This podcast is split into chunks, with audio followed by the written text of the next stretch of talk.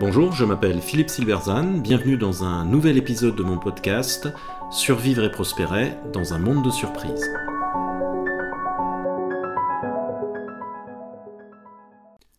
Fin de l'impression du ticket de caisse, un exemple typique de décision hors sol catastrophique.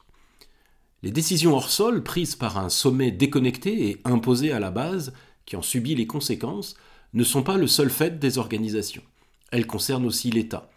Un très bon exemple est celui de l'interdiction de l'impression automatique du ticket de caisse, qui entrera en vigueur à l'été 2023, ce dernier devant être désormais remplacé par un ticket électronique. En apparence anodine, cette décision a des conséquences lourdes. Alors je ne m'étais pas méfié. Après avoir scanné mes achats puis payé, je m'aperçois que la machine n'a pas imprimé le ticket comme habituellement. J'appelle la préposée qui m'explique que les tickets sont maintenant imprimés sur demande, et elle précise, il y a un bouton sur lequel appuyer sur l'écran quand vous payez. Bouton que personne ne voit, bien entendu. Je lui demande comment faire pour avoir mon ticket et, avec une exaspération à peine feinte, elle saisit son badge magique, parle à la grande machine et, miracle, le ticket sort de la bouche de cette dernière. C'est ainsi que j'ai appris que les tickets n'étaient plus imprimés automatiquement. L'interdiction de l'impression automatique du ticket de caisse fait partie de ces myriades de décisions qui rythment désormais notre vie, pour paraphraser Woody Allen, je me réveille un matin et je découvre qu'une nouvelle interdiction ou une nouvelle obligation, concoctée dans un ministère par quelqu'un quelque part, va me pourrir la vie. Ce sont souvent de petites choses, mais comme souvent, une petite chose peut avoir un grand impact, et pas forcément celui qui était souhaité ou affiché. Ici, cette décision est emblématique d'une tendance lourde et surtout elle est problématique à au moins quatre égards. Premièrement, les, arguments avancés pour la justifier sont bidons. Il s'agit de lutter contre le gaspillage et les substances dangereuses pour la santé, nous dit-on. Lutter contre le gaspillage, gageons que l'impact sera négligeable. Il y a 200 autres façons de réduire le gaspillage de papier. Interdire le ticket de caisse pour réduire le gaspillage de papier, c'est comme faire pipi dans la mer en prétendant qu'elle va devenir jaune. Lutter contre les substances dangereuses, encore plus ridicule. La France est tellement terrorisée par les substances dangereuses, entre guillemets, qu'elle interdit même celles qui ne le sont pas. L'argument peut désormais être utilisé pour interdire n'importe quel produit, c'est très pratique. Deuxièmement, cette décision illustre bien la déconnexion totale entre une décision et les conséquences attendues. Au fond, il ne s'agit pas du tout de lutter contre le gaspillage et les substances dangereuses. Il s'agit de faire quelque chose sur le sujet, ou mieux encore de bien signifier au peuple que quelque chose est fait en la matière. Ce qui compte dès lors, ce n'est pas l'impact, c'est que la mesure soit bien visible et pour cela, rien de plus efficace qu'une mesure qui fait bien mal. Si ça frotte, si ça a mauvais goût, disent les médecins, c'est que ça marche. Nous sommes désormais dans une conception expiatoire de la politique. Il faut que ça fasse mal pour que nous puissions expier nos péchés. On va donc nous pourrir la vie, c'est la condition de notre salut.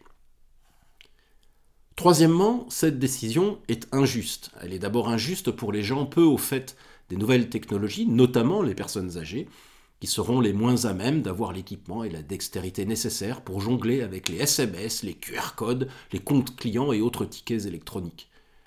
Elle est injuste aussi parce qu'elle pénalise les ménages modestes. Rendre plus difficile de vérifier son ticket, c'est en effet pénaliser avant tout ceux qui ont du mal à boucler leur fin de mois et qui sont parfois à l'euro près. Enfin, cette décision est injuste pour les commerçants. Alors les plus grandes enseignes n'auront aucun mal à mettre en place la bonne infrastructure vous permettant de recevoir un ticket électronique, elles le font déjà. Mais pour les petits commerçants, cela va représenter un coût très important. On va donc favoriser les grands aux dépens des petits, ah ah ah, c'est tellement français.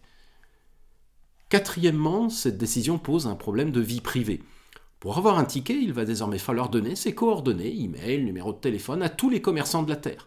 Quelle aubaine pour les pirates et pour les spammeurs. Mais surtout, c'est la fin des achats anonymes. Tu veux une bouteille de lait? Montre-moi d'abord ton passeport. L'air de rien, la fin du ticket est un remarquable cheval de Troie pour le traçage systématique de vos achats et donc de votre vie privée. Alors, bien sûr, il s'agit de l'interdiction de l'impression automatique. Les bonnes âmes argueront que l'on peut toujours le demander. Oui, mais comme le montre mon exemple introductif, en demandant le ticket, on embête tout le monde, c'est-à-dire qu'il y a désormais un coup psychologique important, précisément fait pour nous dissuader de le demander. Par ailleurs, qui peut douter que très bientôt, une fois la pilule avalée, la loi ne sera pas modifiée pour que l'interdiction devienne totale? Ne soyons pas dupes. Il s'agit simplement de procéder en deux temps, de couper le morceau en deux pour que nous puissions l'avaler plus facilement. Plus généralement, cette décision, encore une fois d'apparence anodine mais si révélatrice, traduit la déliquescence politique que nous vivons. Elle est prise par des gens qui n'auront pas à en subir les conséquences. Ceux qui nous gouvernent sont bien équipés en téléphone mobile et gagnent bien leur vie. Ils vérifient rarement leurs petits tickets car ils s'en fichent. 10 euros par-ci, 5 euros par-là, la vie continue. Ils peuvent afficher leurs vertus par des décisions arbitraires, bien visibles, évangéliquement irréprochables, car c'est ce qui compte, envoyer le bon signal de vertu à son groupe de référence. Les conséquences de ces décisions seront subies par d'autres. Ce sont des gens qui interdisent le nucléaire sans se préoccuper de savoir comment on produira de l'électricité, puis, lorsque celle-ci devient rare, décident que les coupures auront lieu dans les campagnes et pas dans les villes, car c'est là qu'ils vivent et qu'ils travaillent.